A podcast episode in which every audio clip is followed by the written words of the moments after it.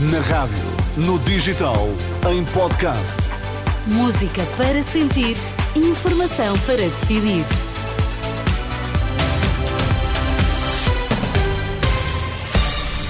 Notícias na Renascença. Para já, Miguel, quais são os títulos, os títulos em destaque esta hora? O líder parlamentar socialista responsabiliza a Ministra da Agricultura pelos protestos no setor, afirmando que Maria do Céu Antunes cometeu um erro. No processo judicial da Madeira, terminou o interrogatório ao primeiro dos três detidos.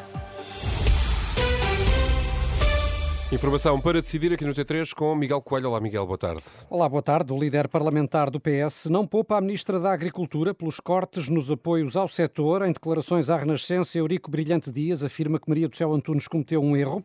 O também cabeça de lista do PS por Leiria admite que fica a ideia de que o governo só voltou atrás por causa dos protestos eh, dos agricultores. O governo, e devo dizer isto de forma clara, penso que fez um erro de avaliação e há erros técnicos que foram corrigidos pela senhora ministra mas eram erros técnicos que teriam sido evitados, que têm a ver com o corte de 35% nos valores que eram atribuídos aos agricultores. Teve que ter uma intervenção, que é uma intervenção que seria desnecessária se não se tivesse cometido um erro. Temos que compreender porque é que as pessoas estão a protestar e temos que compreender como é que podemos resolver problemas no quadro das políticas públicas. Mais uma vez devo dizer que o detonante é um erro e é um erro que devia ter sido evitado. A verdade é que a imagem pública de que o erro foi corrigido por pressão uh, da rua é uma imagem que já não conseguimos ultrapassar. Essa ficou. E por isso lamento, lamento profundamente. Declarações de Eurico Brilhante Dias eh, num debate com o líder parlamentar do PSD no programa São Bento à Sexta da Renascença e também Joaquim Miranda Sarmento deixou críticas à Ministra da Agricultura falando de um erro clamoroso no corte dos apoios, o que, eh, segundo o líder da bancada social-democrata, mostra a incapacidade de Maria do Céu Antunes na gestão desta pasta. No caso da agricultura, este erro clamoroso da Ministra da Agricultura que de facto mostrou durante os anos que exerceu a pasta não ter as, as, a capacidade para, para, gerir uma, uma pasta desta dimensão e complexidade. Da PAC. Um, não devemos ser e, injustos. Um, e de erro. facto, esse erro é o. Mas estes erros são apenas a gota que faz transbordar o copo de uma enorme insatisfação sobre eh, aquilo que foram estes oito anos de governação. São passagens do debate entre os líderes eh, das bancadas do PSD e do PS na Assembleia da República e que pode ouvir mais logo a partir das 11 da noite, com moderação de Susana Madureira Martins no programa São Bento à sexta. Em alguns pontos do país, os protestos dos agricultores desmobilizaram, mas noutros ainda se mantêm. Esta tarde há ainda duas vias cortadas junto à fronteira, ambas no distrito de Beja, para além de uh, várias vias condicionadas pelo país. No distrito de Beja existe o corte uh, ainda de duas vias, nomeadamente a Estrada Nacional 260 em Vila Verde de Ficalho e também a Estrada Municipal 520 de Paimogo, também junto da fronteira. Por sua vez, no distrito de Viseu, uh, em Lamego, constrangimentos rodoviários na Estrada Nacional 226 uh, e também com interdição nos acessos à A24. Uh, no distrito de Aveiro, constrangimentos rodoviários em Estarreja, na Estrada Nacional 224, também com a interdição dos acessos à A29 e à A1.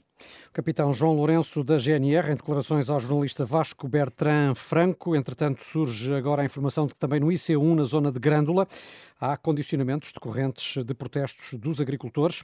A Renascença, um dos porta-vozes do movimento civil de agricultores, António Saldanha, garante que se mantém a união no protesto, embora admita que há zonas do país onde a contestação nas estradas permanece e outras onde foi suspensa.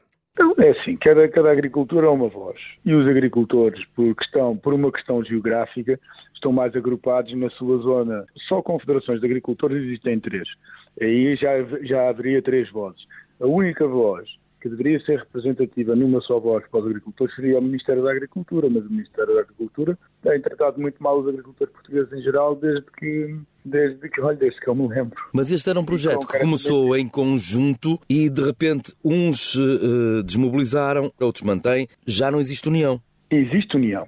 Estamos todos unidos uns com os outros. Com quem não existe união é com o Ministério da Agricultura. Aí é que não há. Aí, é, é, essa relação é uma, uma relação que está minada de desconfiança e de anticorpos. Porque o Ministério, o Ministério da Agricultura tem contratualizado com os agricultores portugueses o pagamento de, de, de verbas que, que, se destinam à perda de rendimentos, eh, por exemplo, na, na, produção em regime biológico, e não os disponibilizou nas datas em que, em, em, em que teria que ter feito. Mas todos protestam que... contra o, o, governo, mas uns já governo, decidiram levantar o, o protesto. Governo, exatamente. O governo ontem, por volta das 20 horas, fez um comunicado com, algum, com a garantir algumas condições já decorrentes de, de, dos protestos que começaram ontem de madrugada. Houve agricultores e grupos de agricultores, isto depois já é um bocadinho ao critério de cada um, que decidiram uh, confiar uma última vez, e é mesmo uma última vez,